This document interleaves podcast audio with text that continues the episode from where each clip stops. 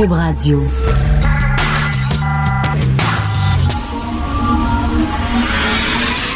De 10 à 11. De 10 à 11. Richard Martineau. Politiquement incorrect. Cube Radio. Bonjour, merci d'écouter Cube Radio et politiquement incorrect. Euh, bon jeudi. Vous savez qu'il y a des gens qui disent que le Québec est raciste et moi je dis non, non, c'est faux, c'est faux, mais je dois, je dois dire que oui, oui, le Québec est raciste et on en a une autre preuve actuellement ce matin. Madame dit monsieur, ils vont faire un film sur Céline Dion et le rôle de Renan Angelil va être joué par Sylvain Martel, un Québécois pur laine, alors qu'il y a plein de réfugiés. Marcel, Sylvain Marcel, mais alors qu'il y a plein de réfugiés syriens au Québec, il y en a plein qui pourraient jouer René Angelil. Il est-tu syrien, lui? Il est pas syrien. Sylvain Marcel, pourquoi il joue le rôle de Renan Jalil? Je, je trouve ça vraiment hallucinant. C'est du racisme. C'est de l'appropriation culturelle. Euh, il y a un texte très sérieux dans le New York Times, un gros texte dans la section Op-Ed. Habituellement, la section Op-Ed, vous savez, c'est la section euh, commentaires de gens sérieux, d'intellectuels et tout ça. Là, il y a un gros texte qui dit que Mary Poppins est un film raciste. Pourquoi? Parce que c'est très sérieux, là. Le, texte est très long, je l'ai imprimé et ça fait cinq pages. Alors, Mary Poppins est un film raciste parce que lorsque Julie Andrews marche sur les toits avec son ami le ramoneur, d'ailleurs, son ami ramoneur est joué par le comédien qui s'appelle Dick Van Dyke. Hein? Dick Van Dyke. Dick, ça veut dire que, pénis. Dyke, ça veut dire lesbienne. Est-ce qu'il était transgenre, Dick Van Dyke? Je sais pas trop. Bref, elle est sur les toits avec Dick Van Dyke et là, soudainement, il y a une cheminée. Et là, il y a de la suie qui sort de la cheminée, puis elle devient le visage plein de suie. Et là, elle devient comme noire, puis elle se met à danser. Puis là, ils disent que ça, c'est du blackface. Elle, elle, rit des Noirs, tu sais, les Noirs dans les films, habituellement, on les prenait seulement parce qu'ils dansaient à claquette. Puis tout ça, bon. Fait que là, elle se met à danser, puis elle a le visage noir, c'est du black. Non, arrêtez de voir du racisme partout, arrêtez, arrêtez de voir du racisme partout. Comme il y a un internaute qui m'a écrit, une dent blanche, c'est une dent saine, une dent noire, c'est une dent carriée. Ça veut-tu dire qu'il y a du racisme dans l'industrie de la dentisterie au Québec? C'est tout ça? Quand on va avoir un feu sauvage, c'est-tu discriminatoire contre les Autochtones? À un moment donné, là, il faut arrêter. Tu sais, le test de Rorschach, Rorschach, On te met une, on te montre une tache d'encre. Puis on te dit, qu'est-ce que tu vois dans la tache d'encre? Là, c'est un gars qui va voir sa, psy. Puis là, il montre une tache d'encre. Puis qu'est-ce que tu vois là-dedans? Le gars, il dit, c'est un gars qui baise une chèvre. Elle dit, OK. il montre une autre tache d'encre. Qu'est-ce que tu vois là-dedans? Il dit, ça, c'est un gars qui fourre une chèvre. OK. Là, il monte une autre tache d'encre qui n'a rien, à voir avec les autres taches d'encre. C'est quoi ça? C'est un gars qui couche avec une chèvre. Ah, je pense que vous avez un problème de perversion? Le gars, il dit Perversion? C'est toi la pervers parce que tu montes tout le temps la même affaire. Alors voilà. Gag de mon oncle, brum brum psh. Mais c'est ça. Dire, c'est, quand tu vois du racisme partout, peut-être que le problème, c'est toi qui vois du racisme partout. Tu sais, sur un, clavier, sur un clavier de piano, il y a plus de notes noires que de notes blanches. Il y a plus de notes blanches. Puis les notes blanches sont comme en bas, puis les notes noires sont comme en haut. On les a comme rajoutées à la dernière minute. Puis les notes blanches, c'est comme un son qui est franc. Puis la note noire, ça fait comme...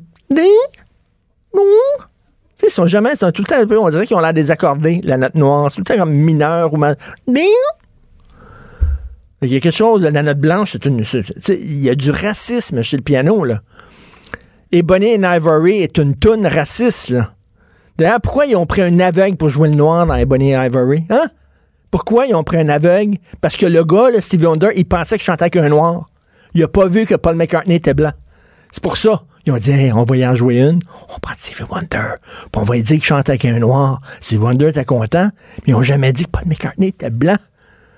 C'est écœurant, le racisme partout, partout dans le milieu, là. Je trouve ça scandaleux. Bon. D'ailleurs, en parlant de Paul McCartney, il va avoir un autre documentaire, c'est Beatles. Peter Jackson, pas le gars du paquet de cigarettes, Peter Jackson, le, le cinéaste de Seigneur des Anneaux, va faire un documentaire sur les Beatles. Ils ont trouvé, ça a l'air, 55 heures de bande vidéo et audio et tout ça des Beatles. Il reste-tu quelque chose à apprendre sur les Beatles. Il va falloir en revenir des Beatles, OK? Oui, ils étaient bons. Oui, c'est-tu plate qui sont jamais revenus ensemble? C'est-tu plate qui ont cassé? Mais, tu sais, à un moment donné, je pense qu'on a pressé le citron. Je, pense qu'on peut s'entendre sur ma liste. Check. Savoir des affaires sur les Beatles. Check. C'est fait le gars, il va encore avoir un documentaire. Qu'est-ce qu'on va apprendre? Que Ringo avait des fois des hémorroïdes? C'est à peu près tout ce qui reste à apprendre, c'est Beatles. Il va falloir revenir. Il y a eu comme d'autres bands après les Beatles. il faudrait que je parle de ça avec Pierre Marchand à un moment donné, l'ancien gars de Musique Plus, là, puis Gilles Valiquette. Là. Après Beatles, là, je pense qu'ils sont encore en dépression nerveuse, eux autres, parce qu'ils sont encore sur le choc que les Beatles se sont séparés. Il va falloir penser à autre chose. Euh, je veux revenir sur euh, Nadia El Mabrouk. Vous savez, Nadia El Mabrouk a été tassée de l'Alliance des professeurs de Montréal. Euh, on croyait, ben, ben, entre autres parce que, bon, elle, parlait de laïcité, on veut rien entendre là-dessus, mais aussi on l'a tassée, Nadia El Mabrouk, parce qu'elle a déjà écrit un texte qui euh, posait des questions, qui portait un regard critique sur les militants transgenres. Là, c'est comme on n'a plus le droit de se poser de questions sur les transgenres. C'est interdit. Il faut se fermer la gueule. C'est on peut poser des questions sur les transgenres. Par exemple, comment ça se fait qu'il y des hommes supposément devenus femmes qui peuvent participer, mettons, à des Jeux olympiques, par exemple, puis qui courent contre des femmes, alors que ces femmes-là n'ont pas le même bagage génétique que cet homme-là qui a été transformé en femme. Ils n'ont pas le même bagage génétique, c'est un peu inégal. On peut se poser des questions là-dessus. Moi, je me pose une question, tiens. Je sais que c'est très politiquement incorrect, mais l'émission s'appelle Politiquement incorrect. Les opérations, notre, puis je peux comprendre qu'un gars se sente comme une femme, puis qu'il sente qu'il est dans, le mauvais corps, puis qu'il est déprimé, puis qu'il est dépressif, puis c'est correct, puis qu'on lui fait une opération, puis qu'il devient femme, puis que ce gars-là est heureux en femme. Je comprends ça, il n'y a aucun problème. Sauf que, soyons sérieux deux secondes, ça n'existe pas des changements de sexe. Fondamentalement, ça n'existe pas. Ce que c'est, ce sont des chirurgies esthétiques qui font en sorte que tu ressembles à quelqu'un de l'autre sexe. On t'enlève les seins, par exemple, ou alors on t'enlève le pénis, euh, on te donne des hormones qui fait que il y a une barbe qui te pousse, etc. Donc, c'est comme une chirurgie esthétique qui fait, une chirurgie esthétique extrême, qui fait que tu ressembles à l'autre sexe, mais il n'y a personne qui change de sexe. Parce que dans ton ADN à toi, là, c'est inscrit dans tes, tes cellules, à toi, si es une femme ou si es un homme, tu peux changer d'apparence. On peut, après ça, t'appeler monsieur au lieu de madame. Tu peux faire changer ton nom et ton statut sur ton passeport, sur tes, tes papiers, c'est correct. Mais, tu sais, quand on nous dit qu'un homme a accouché, ben, c'est pas vrai. Il n'y a aucun homme. Là, c'est arrivé. Là. Il y a quelques transgenres qui ont accouché, puis on dit, bon, il y a des hommes qui ont. Mais c'est pas vrai. C'est des femmes. S'ils ont accouché, c'est parce qu'ils ont des ovaires, ils ont un utérus. C'est parce que ce sont des femmes qui, grâce à la chirurgie esthétique et tout ça, ressemblent à des hommes, mais qu'on vienne pas me dire qu'il y a des changements de sexe. Est-ce qu'on peut poser cette question-là? Là, c'est rendu le non. On n'a plus le droit. Non, non. on nous dit le non. Maintenant, il n'y a plus de questions. plus de. Je m'excuse, mais les scientifiques, leur rôle, c'est de poser des questions. Peut-être qu'ils n'ont pas raison. Peut-être que ce que je dis, j'ai tort. Mais on a le droit de, de poser des questions et d'en discuter. Malheureusement, aujourd'hui, l'extrême gauche a pris vraiment le dessus et c'est eux autres qui décident ce qui peut être dit, ce qui ne peut pas être dit. Euh, écoutez, je veux rien que vous dire que vous le savez qu'avec euh, ma conjointe, ma blonde, ma, ma, compagne de vie, ma femme, comment on appelle ça, mon épouse? En tout cas, bref, Sophie Durocher, on fait un podcast qui s'appelle Devine qui vient souper ensemble et on reçoit euh, deux personnes qui viennent souper chez nous et on parle de tout et de rien. Euh, on avait eu entre autres Guy Nantel, Anne-Marie Lozic, etc. Là, à partir d'aujourd'hui, on met en ligne le nouveau Devine qui vient souper, qui a été fait avec France Castel et Yann Perrault, le chanteur Yann Perrault, France Castel, qui parle entre autres beaucoup de dope, parce que gens-là, ces gens-là ont fait des gros trips de dope. Ils s'en sont sortis et ils en parlent et c'est vraiment le fun. Je vais rien vous le dire. Là, c'est en, si vous allez sur euh, sur euh, Cube Radio, si vous avez votre application, vous pouvez aller sur le site internet dans la section balado. Euh, c'est disponible depuis quelques minutes maintenant. C'est le nouveau podcast. Ça dure une heure, une heure et dix, je pense. C'est vraiment, je vous le dis, là, c'est pas parce que c'est Sophie et moi, là, mais c'est grâce aux invités. Ce qu'ils disent sur la drogue, sur la rectitude politique, sur le puritanisme de notre époque, c'est extrêmement intéressant. D'ailleurs, ce soir, on en enregistre un autre à la maison. C'est Danny Saint-Pierre, le chef, et Sylvie Lavallée, la sexologue. Il y, a, il y, a, un lien entre la bouffe et le cul. Il y a vraiment, il y a, un lien là. On va parler de, on, va parler de ces liens-là. Donc, euh, c'est disponible à partir d'aujourd'hui. Et si je peux, on peut écouter un extrait. On peut écouter un extrait de France Castel et Yann Perron. On écoute ça. Stéphane Venn a tweeté là-dessus. Ben voyons. Sur le documentaire. Qu'est-ce qu'il a dit? Docu-série à RTV, Lumière sur France Castel. Un des grands échecs de notre industrie de la chanson est de n'avoir pas fait de France Castel une méga star. Oh. C'est, moi, c'est quand même. je l'adore. C'est un homme qui fait peu de compliments. oui, oui, il est très exigeant. C'est pas un élogieux. Non, je sais que Stéphane Venn le m'aime bien, puis je me souviens qu'il avait complimenté ma voix jusqu'à dire que j'avais une voix vaginale. oh mon Dieu, il a fallu que je Je me souviens de ça. Une voix vaginale, mais il parle beaucoup de drogue dans la conversation et euh, c'est disponible à partir d'aujourd'hui. Je voulais parler du hijab day qui se déroule demain, mais on n'a pas le temps. Hein? Euh, on n'a pas le temps. J'en parlerai demain. Mais on demande, on demande aux femmes qui portent pas le hijab, on demande aux femmes de porter un hijab pendant quelques minutes demain pour pour sentir ce que les femmes qui ont un hijab euh, sentent, tu sais, pour, de, encourager un peu le port du hijab. Donc, c'est J'aimerais ça qu'on fasse ça, mais l'exercice en Iran, en Arabie Saoudite, euh, dans les Émirats Arabes Unis, où on demande aux femmes pendant trois minutes d'enlever leur hijab le non-hijab day dans ces pays-là. Je pense pas qu'on accepterait ça, ce genre de journée-là, la journée internationale du non-hijab. Mais demain, ça va être le hijab day. Donc, on vous demande, madame, d'aller quelque part puis d'essayer un hijab. Peut-être, peut-être vous allez y prendre goût. Peut-être vous allez regarder dans le miroir puis ça me fait tellement bien. Martineau, franchement, même avec les cheveux gris, il reste un animateur très coloré. De 10 à 11. Politiquement incorrect. Cube Radio. Vous savez qu'il y a un projet qui est très controversé à Montréal, le Royal Mount, qui serait comme un méga 10-30. Ça a l'air que ça ferait passer le 10-30 pour, mon Dieu, un, cabanon, là, vraiment. Ça serait énormément gros. Et ça a l'air qu'en face du 10-30, quelqu'un m'a appris ça il y a quelques jours, va se construire bientôt un autre 10-30 juste en face qui est encore plus gros, énorme. Et euh, notre invité Mathieu Bocoté a écrit euh, une chronique là-dessus qui s'appelait sur, euh, sur ben, en fait, qui dénonçait l'enlaidissement du monde. Il est contre ce genre de gros projets immobiliers urbanistiques. Il est avec nous. Salut Mathieu. Bonjour. Mais si ça, si on construit ces centres-là, ces méga gros centres commerciaux à air ouverte, Mathieu, c'est parce que ça pogne parce que les gens y vont. Comment tu peux juger ces gens-là? Peut-être que c'est pas ton trip à toi d'aller dans ces endroits-là. Je peux comprendre que tu n'aimes pas aller au 10-30, mais ceux qui aiment ça, y aller, quel est le mal? Ben, je ne poserai pas la question comme ça. C'est-à-dire, on a aujourd'hui un type de développement de la métropole et plus largement un type de développement des banlieues, une conception de la, de la ville finalement qu'on met de l'avant. Or, moi, ce qui m'inquiète à travers ça, c'est ce qu'on pourrait appeler la structure de choix, vous me pardonnerez la formule, mais la structure de choix qu'on offre aux individus. Les individus, vous, moi, euh, votre épouse, ma compagne, et ainsi de suite, ont choisi en fonction de ce qui est disponible dans une, dans une ville, dans un village, dans une banlieue, et ainsi de suite.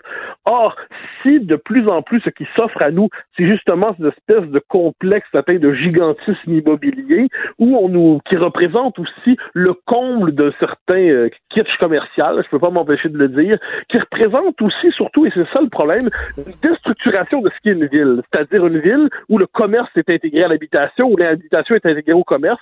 Donc la transposition d'une certaine idée de la banlieue en ville qui va avoir des conséquences sur l'ensemble du développement, on peut s'inquiéter de ce type de projet-là du point de vue du bien commun. Ensuite, on peut être pour aussi. Mais moi, ce qui me semble inquiétant en ce moment, c'est que cette idée de la ville me semble euh, contraire aux euh, aspirations les plus fondamentales qui se dégagent aussi dans notre société. Donc que les gens ensuite euh, aient magasiné une fois que ça existe, ça c'est une autre chose. Mais on peut se demander si c'est le bon modèle de ville à construire. Ben moi, je trouve ça très bizarre. Par exemple, il y, a des, hôtels au 10-30. Il y a l'hôtel Alt au 10-30 et je sais que moi, j'ai entendu parler qu'il y a des gens, des fois, qui vont passer quelques jours c'est quasiment des vacances. Ils vont à l'hôtel au 10-30. Là. Moi, ça me, ça, ça, me dépense, effectivement. Mais en même temps, bon, ça prend toutes sortes de personnes pour faire un monde. Euh, si eux autres trouvent que, bon, c'est plus, euh, c'est plus facile, c'est plus pratique grâce aux espaces de stationnement, etc. Euh, il y a des restaurants, je suis allé manger dans certains restos au 10-30 qui étaient très bons, des super bons restaurants. C'est pas seulement du fast-food. maintenant, ils, sont rendus avec des salles de spectacle qui sont absolument extraordinaires. Je suis allé voir une salle de spectacle, la salle L'Étoile au 10-30. C'est une salle hyper high-tech. Est-ce que ce n'est pas un peu du snobisme de lever le nez là-dessus, Mathieu? Non, je pense pas. Parce que la question n'est pas de savoir s'il y a des bons restaurants ou il y a des bonnes salles de spectacle. À un moment donné, une fois, que les choses se construisent, euh, pour une clientèle qu'on suppose un peu euh, fortunée, des classes moyennes supérieures, on, on devine qu'ils des produits qui peuvent être intéressants en soi. Mais moi, ce qui m'inquiète, c'est, et je le redis, le mode de société qu'on construit avec ça, puis j'appelle ça la société de l'écartèlement. Mm. C'est-à-dire, on a de plus en plus des gens qui, au nom d'une conception presque fantasmée de la propriété, vont s'établir en première, deuxième, qui c'est troisième couronne, vont travailler ensuite à Montréal, sont pris quatre heures, deux, deux heures, trois heures, peut-être quatre heures par jour dans leur voiture, sont toujours écartelés entre un espace et un autre. Sont, euh, le travail est, ici, euh, les, la garderie des enfants est là, le commerce est très loin, et finalement, c'est une existence où on est écartelé en toutes circonstances. C'est quoi le propre, non pas d'un village, mais d'une ville bien pensée, euh, ou d'une banlieue pas si mal construite, c'est qu'en dernière instance, on puisse vivre chez soi minimalement, on puisse travailler chez soi au moins un peu. Hors de tels complexes, me semble-t-il, en aspirant à l'activité commerciale, en vidant la ville de ses commerces probablement, en, euh, il y a aussi des problèmes bien concrets ici de, de, trafic de circulation, mais je laisse ça de côté, eh bien, tout ça, ça, pousse plus loin un modèle qui, on pourrait dire, sur le plan psychologique, sur le plan culturel, sur le plan sociologique, ne fonctionne pas. Un modèle qui condamne, je le redis, les individus à une existence écartelée. Puis, dernier point qui est important, je me permets de dire, c'est le modèle de la société jetable. C'est-à-dire, quand on construit quelque chose, un modèle que l'on sait déjà périmer à l'avance dans 15 ans, dans 20 ans, quand on n'a plus le souci de construire quelque chose qui est durable d'une manière ou de l'autre, on bascule vraiment dans le mauvais côté de la civilisation nord-américaine qui est la civilisation du jetable, la civilisation du toc, et qu'on nous présente ça en plus comme un projet de luxe mondialisé. Alors je trouve que ça, d'une certaine manière, c'est un snobisme qui ne dit pas son nom. Mais tu sais, quand on critiquait euh, l'étalement urbain, ce qu'on critiquait aussi, c'est que ces gens-là, bon, qui vivent par exemple en banlieue nord, en banlieue sud, ils, ils viennent travailler à Montréal, donc ils sont sur les ponts, ils polluent, etc. Maintenant, de plus en plus, les gens des banlieues peuvent, ils n'ont pas besoin de venir à Montréal pour voir un spectacle, ils n'ont pas besoin de venir à Montréal pour se divertir, aller dans un restaurant, aller au bar et tout ça. Ils restent dans leur banlieue, donc ça fait peut-être, écoute, moins de circulation sur les ponts.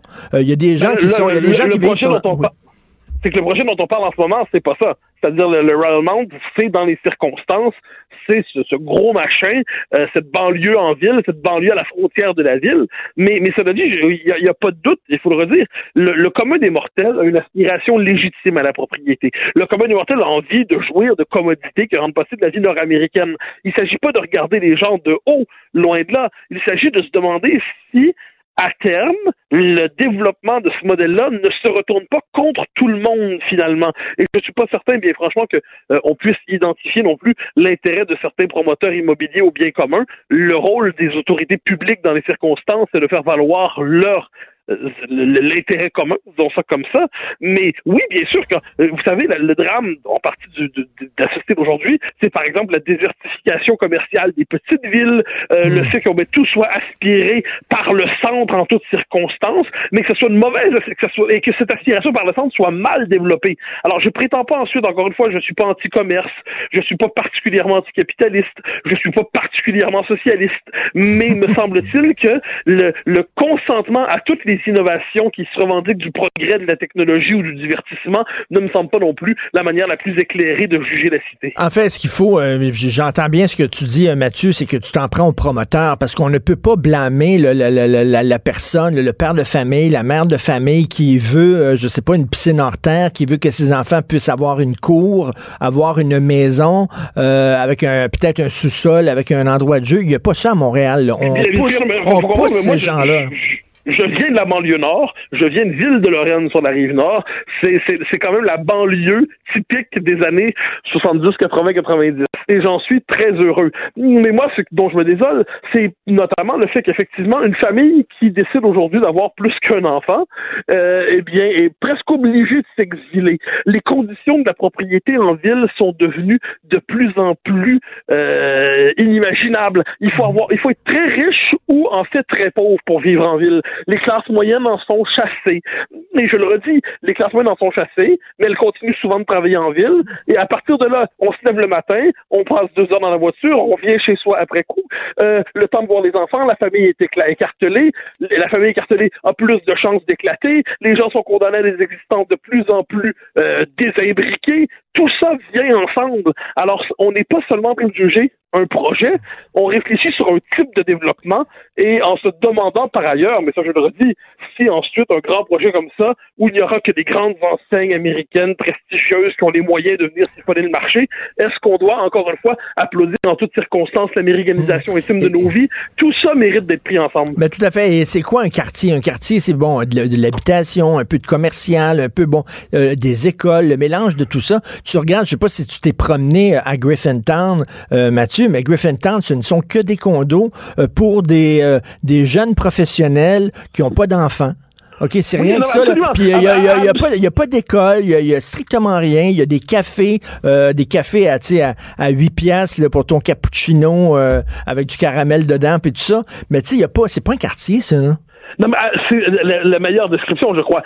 Cette espèce de d'erreur urbaine à grande échelle que Griffintown. Il y avait un potentiel immense dans ce quartier. Ben mais qu'est-ce qu'on a décidé de construire, en fait? On a décidé de construire ça pour le, le citoyen idéal du capitalisme contemporain, c'est-à-dire le jeune professionnel qui ne vieillit pas, qui n'a pas d'enfants, qui dépense tout dans le divertissement et qui n'exige pas une ville construite au moins minimalement pour la famille, au moins minimalement avec des commodités pour des gens qui n'ont pas exactement son mode de vie. Donc, Griffintown, pour vrai, c'est l'exemple de ce qu'il n'aurait pas fallu faire. Or, comment ne pas sentir un parfum de Griffintown dans euh, le Royal Mount? C'est la même philosophie. Euh, ça ne veut pas dire, encore une fois, que tous ceux qui s'en réjouissent sont mauvais je dis pas ça. Je dis que c'est une philosophie qui devrait euh, générer chez nous quelques points d'interrogation. Mais, là, je suis vraiment d'accord. La Griffintown, ce n'est pas un quartier. Là. C'est, c'est, pas un endroit du tout pour élever des enfants. Tu Il y a pas. Euh, chacun est dans sa tour, enfermé dans ton condo, dans ta tour. Tu descends euh, pour le café, puis tout ça, puis tu remontes en haut.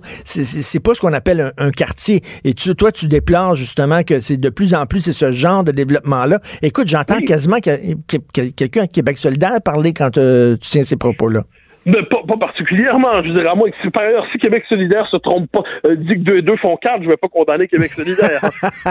et, et, comme on dit, même une, même une horloge cassée a raison deux fois par jour. Alors, dans les circonstances, je pense que le type de développement, ce qui se passe aujourd'hui, la, la réappropriation par une certaine gauche, mais pas seulement par la gauche, de la ville, l'idée de la rendre un peu plus communautaire, de s'assurer justement de non pas abolir le marché, ce serait fou abolir le marché, mais de contenir les effets trop déstructurants du marché, de rappeler justement qu'on a besoin d'une école, d'un parc, que tout ne doit pas être tarifé en toutes circonstances, qu'il y a autre chose que la surconsommation comme manière de s'accomplir dans la vie, qu'on ne devrait pas passer sa vie non plus à passer, prendre une photo, un selfie devant un commerce pour le mettre sur Instagram pour recevoir des likes puis ensuite se sentir heureux. Tout ça, tout ça, ça vient ensemble. Alors voilà pourquoi euh, je pense que si Québec solidaire sur cette question-là ne se trompe pas, eh bien je serais heureux de dire qu'il ne se trompe pas. Mais, ce qui va être terrible, c'est que Québec solidaire va être d'accord avec moi. Et ça, ça, ils vont moins aimer ça. Oui, oui c'est eux qui vont avoir un problème avec ça. Merci. Ton texte s'appelait L'enlaidissement du monde. Ça a été publié il y a quelques jours. Mathieu Bacoté, merci beaucoup. Au grand plaisir, au revoir.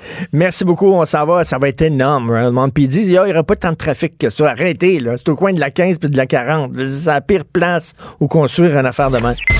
Martino, le seul qui peut tourner à droite sur la rouge à Montréal. De 10 à 11. Politiquement incorrect.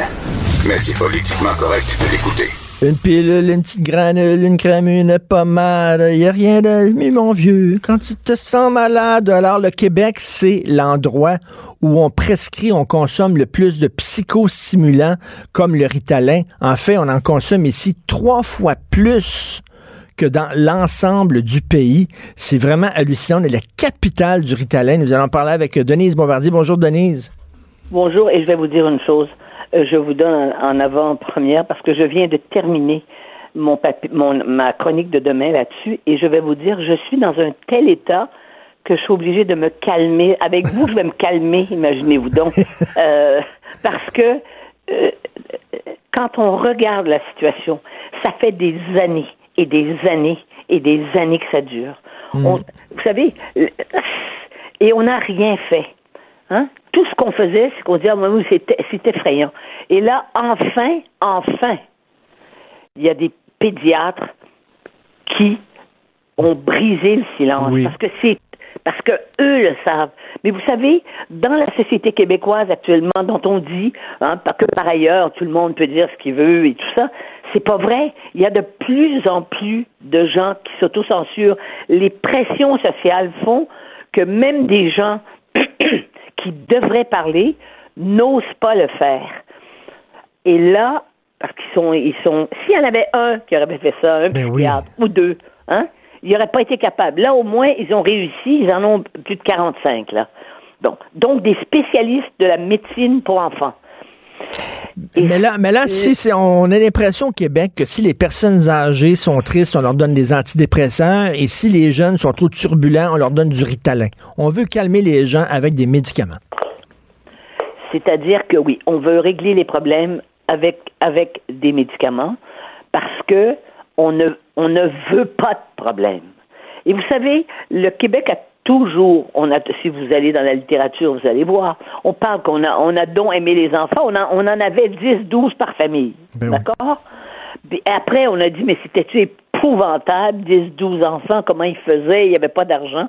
Eh bien, je peux vous dire qu'il y avait certainement moins d'enfants qui étaient euh, contrôlés par des médicaments et euh, donc contraints qu'il y en a aujourd'hui avec cette camisole chimique que sont les médicaments.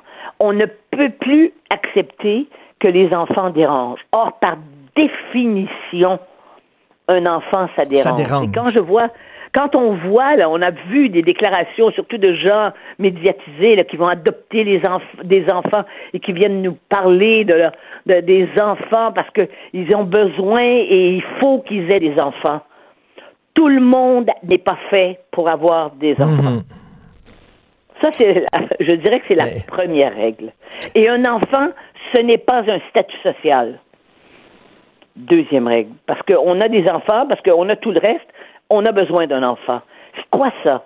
C'est pas, le besoin d'enfant, ça, ça n'est pas social.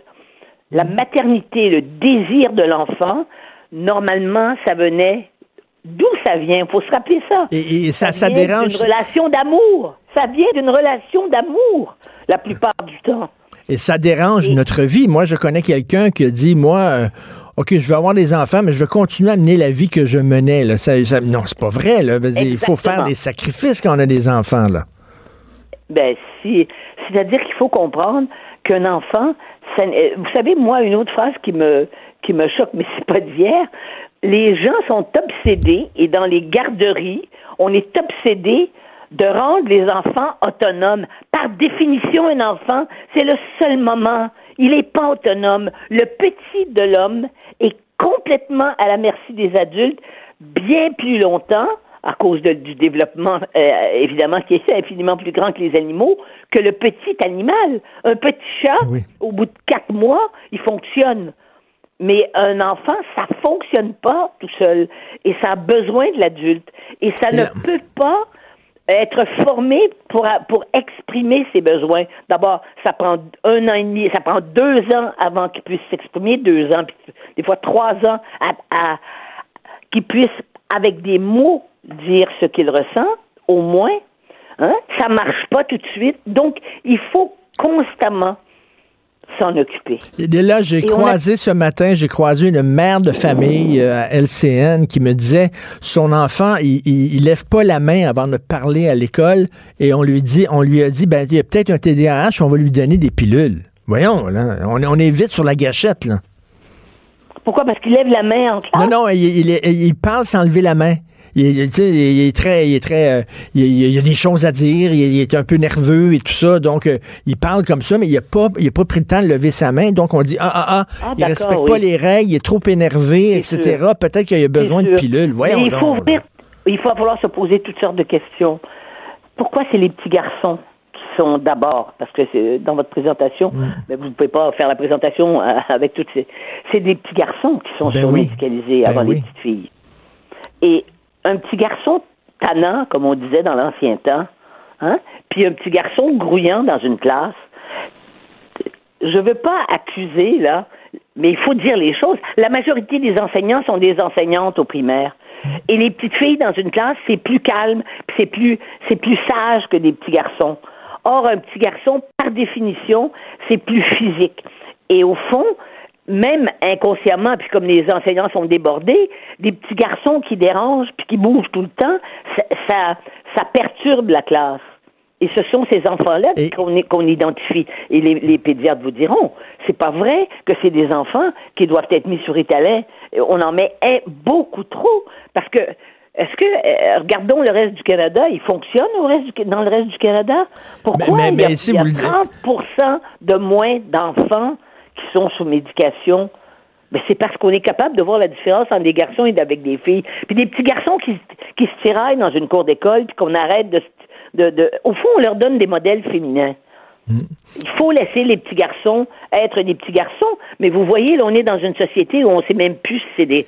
Qu'est-ce que. Tu sais, il n'y a plus de. euh, la- la- la- quand c'est non genré, c'est que on serait juste des, des êtres, hein, et euh, on fonctionnerait euh, seulement par des, par des, par des, par, par, par- des instincts euh, personnels. Mais c'est pas comme ça que ça marche. Il y a une différence entre des garçons et des filles dans le- la façon, la façon de se comporter. Il y a, il y a- il y a une un autre, il y a, différence il y a un autre phénomène aussi, Denise, c'est qu'on est pressé. Regardez, là, aller dans une librairie, n'importe quelle, devenir riche en 30 jours, apprendre l'italien en trois semaines, perdre du poids en un mois. On veut des résultats rapides.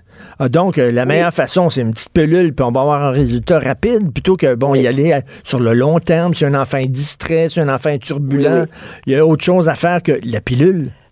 Mais là, il y a un immense tabou qui est celui de la mère euh, qui travaille à plein temps et qui a des horaires, euh, euh, des horaires qui, qui peuvent pas s'insérer euh, dans une journée normale. Ils ont tous des horaires, mais quand les deux parents hein, entrent à la maison à 6 heures, à 7 heures le soir, parce que ça, ça dépend de ce qu'ils font dans la vie, hein, euh, c'est sûr que ça pose un problème. Dans- évidemment, il y, a des, il y a encore des mères qui restent au foyer, on les insulte copieusement Ben oui. dans la société. Je ne suis pas pour le pour, pour le, le retour aux mères au foyer, parce que moi j'ai travaillé toute ma vie, mais moi j'avais un travail particulier où je travaillais à la maison. Vous voyez, c'était déjà quand même, j'allais faire des émissions, j'allais les enregistrer, mais je travaillais à la maison. J'étais présente à la maison. Alors, et c'est sûr que si j'avais eu à partir à 7 heures le matin et que j'aurais, je, je, je le soir à 8-9 heures, comment aurais-je pu voir mon enfant euh, se développer? Et il y, a les, il, y a les, il y a des classes, vous l'avez dit, vous l'avez abordé, il y a des classes qui sont, euh, ben, il y a trop, il y a trop d'enfants, il y a, plus- il y a trop d'enfants problème euh, parce qu'on vise à tout prix l'intégration. Euh, les euh, professeurs, on le voit, là, ils quittent leur métier. On est, on est en pénurie de profs parce qu'il n'y a plus personne qui veut faire ce métier-là. Les professeurs faut sont faut- surchargés, oui. sont, sont fatigués. Puis là encore, ben, la pilule, c'est la, la chose simple à faire.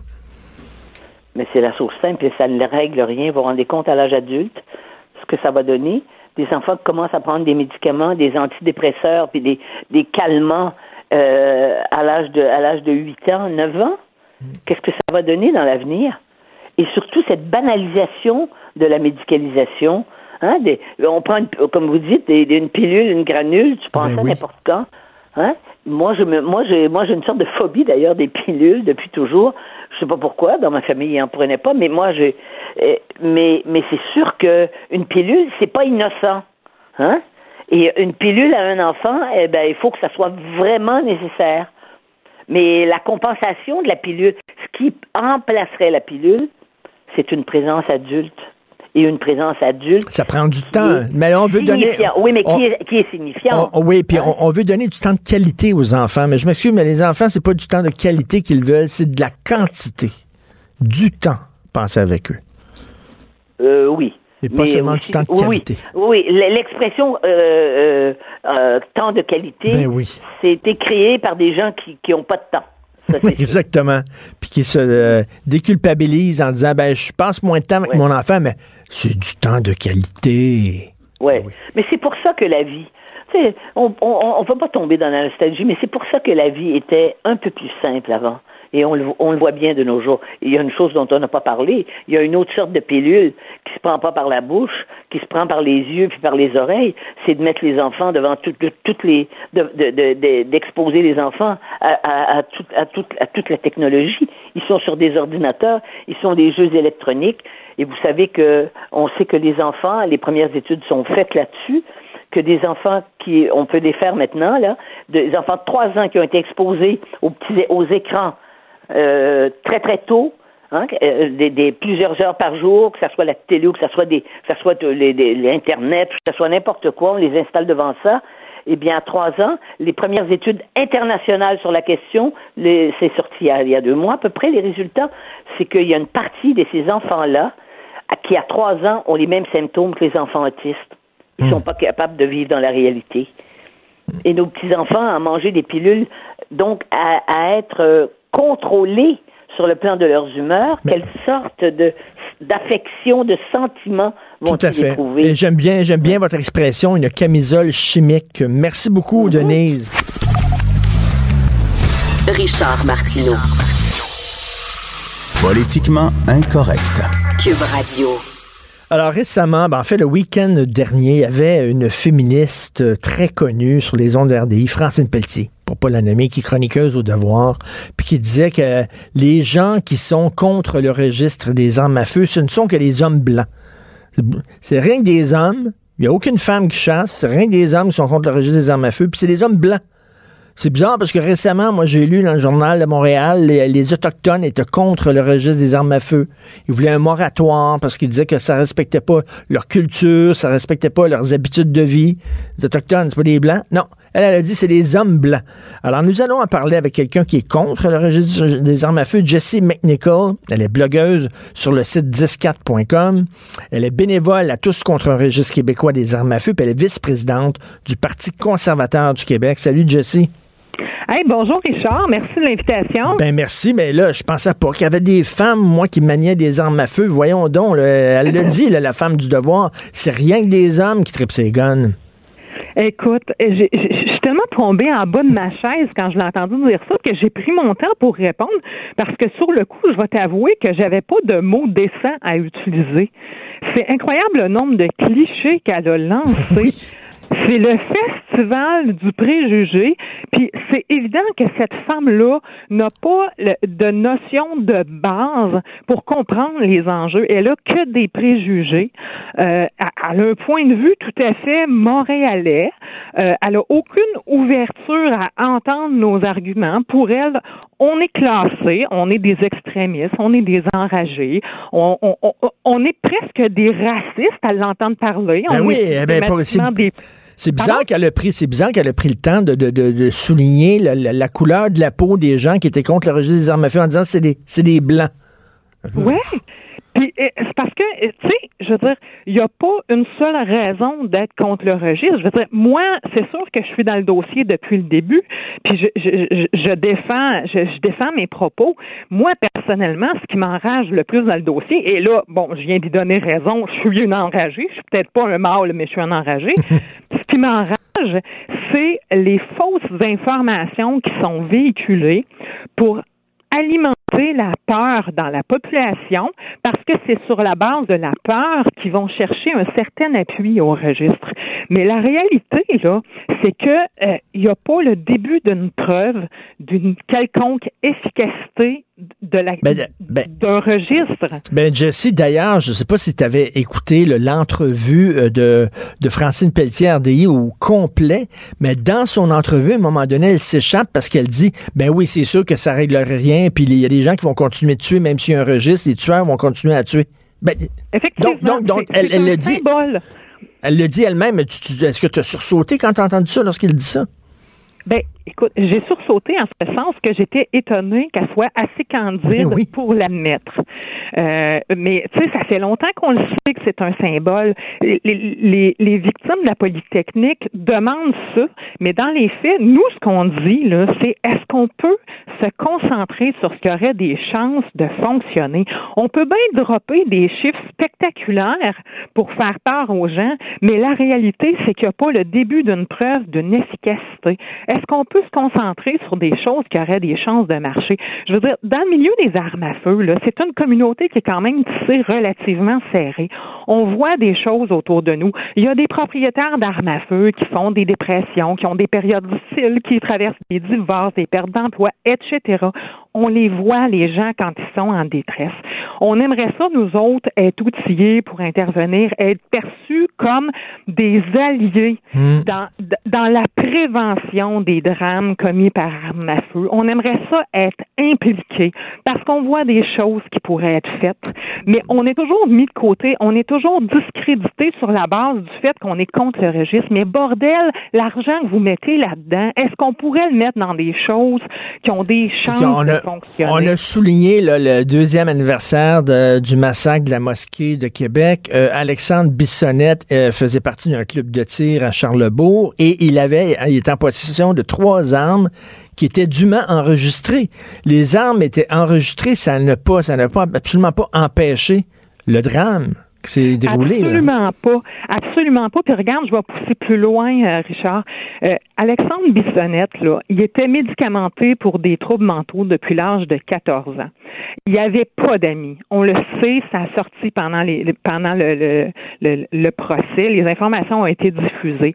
Mais quand on fait une demande de permis de possession d'acquisition d'armes à feu, il faut donner deux répondants qui nous connaissent depuis un minimum de deux ou trois ans, si je me souviens bien, et qui acceptent de se porter garant comme quoi on n'est pas une personne qui est dangereuse et que c'est tout à fait correct de nous laisser une arme à feu. Normalement, les fonctionnaires doivent appeler les répondants pour vérifier avec ces personnes-là que, que oui, ils sont d'accord pour être répondants pour la personne. Sauf que ce qui ressort depuis quelque temps, c'est que beaucoup de gens ont reçu leur permis de possession d'acquisition d'armes à feu sans que les téléphones soient faits.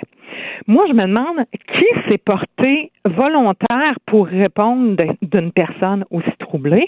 Puis j'aimerais ça savoir, est-ce que ces répondants ont été appelés? Je pense qu'il y a des ratés à ce niveau-là. Je pense que les fonctionnaires qui doivent faire les vérifications manquent de budget pour faire le travail qui est déjà prévu par la loi. Et je pense que si on prenait les millions qui sont investis dans le registre et qu'on le transférait simplement au- à- mettre du personnel supplémentaire pour faire ces vérifications-là, sans ajouter de contrôle supplémentaire pour les propriétaires d'armes à feu, là, juste appliquer plus rigoureusement ce qui est en place, je pense qu'on pourrait déceler un certain nombre de personnes à risque puis éviter qu'il y ait accès à un PPA.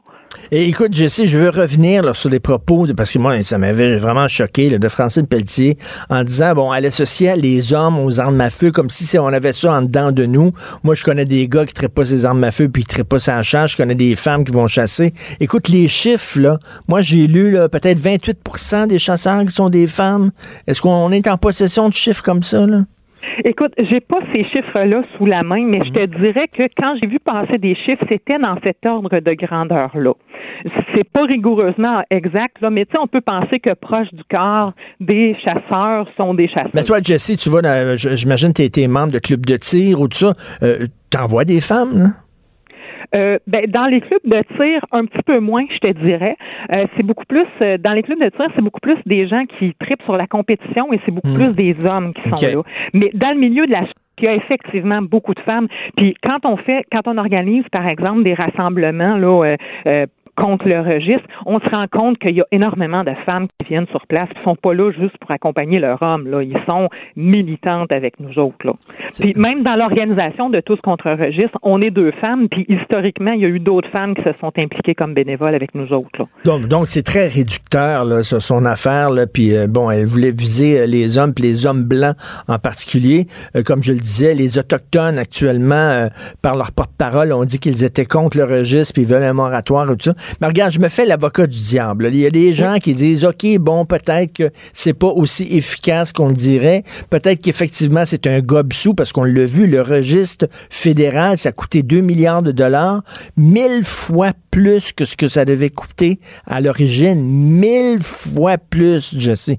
Mais ça le Ah dit. c'est un scandale. C'est un scandale. Mais mettons, les gens vont dire, ben regarde, OK, oui, mais ça coûte rien d'enregistrer ton âme, ça prend 15 minutes. Pourquoi tu le fais pas? Ben, écoute. Euh, ça coûte à rien à nous autres. L'arg- l'argent est, pas une ressource infinie, donc l'argent qui est mis là ne peut pas être mis ailleurs, même si officiellement elle sort pas de ma poche, mais je peux te confirmer quand je regarde ma paye que ça sort de ma poche. Euh, euh, euh, pourquoi on n'enregistre pas, c'est que c'est une attaque contre nous autres. Le symbole se veut une mesure pour enquiquiner les honnêtes propriétaires d'armes à feu. Euh, et- c'est complètement à côté de la traque. Les arguments sont mensongers et ça, ça nous dépeint comme des criminels à risque. Et écoute, euh, Richard, il y a un chercheur, Gary Mauser, qui avait demandé des, des statistiques de Statistique Canada pour trouver que les personnes au Canada qui sont détenteurs d'un PPA sont trois fois moins à risque de commettre un homicide dans leur vie que la population en moyenne. On est tellement filtré que euh, ton voisin qui est chasseur, qui a un arme chez eux, non Mais- seulement il constitue pas un risque accru pour ta sécurité, mais il est moins à risque que- qu'un autre qui n'a pas son PPA.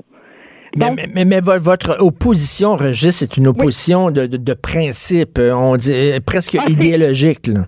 Écoute, euh, idéologique, je ne sais pas si c'est le bon terme, mais c'est euh, il y a quelque chose d'une révolte là-dedans. On est tanné de faire les frais sous de faux prétextes. Euh, Puis qu'on vous mette dans le même paquet que, que, que, que, que des fous, là, que des, des, des- des tueurs, là, qu'on dise que ben, tu sais, vous faites partie de la même gang. là. Absolument. Puis c'est que quand on voit des choses qui pourraient être faites, on n'est pas écouté, on est discrédité sur la base du fait qu'on est propriétaire d'armes à feu. On ne peut pas être pour la sécurité publique parce qu'on possède des armes à feu. Mais c'est complètement fou, là. Tu sais, nous autres, là, quand il arrive une attaque, même quand c'est aux États-Unis, Richard, on se regarde et on se dit, oh non, pas encore, pas Ben oui, encore. j'imagine. On sait que ça nous retombe dessus. On ne veut pas que ça arrive. Et quand on voit qu'il y a des choses qui peuvent être faites et qui pourraient fonctionner, on est les premiers à vouloir que ce soit appliqué. Donc, arrêtez de mettre des faux prétextes pour nous écœurer, puis écoutez-nous un petit peu, impliquez-nous dans la solution. On n'attend que ça. Et, et mettons, si moi j'achète une arme à feu de façon légale, je l'enregistre dans le, euh, dans, le registre, euh, et- puis mettons, là, je sais pas, dans, dans six mois, je pète une fio, je pète les plombs, je décide de sortir de chez moi puis de commettre un geste incroyable, euh, de massacrer des gens. Il y a personne qui va pouvoir, tu sais, même si mon arme est enregistrée, ils ils vont-tu savoir, ils me suivent-tu à longueur de jour pour savoir quel est mon état mental?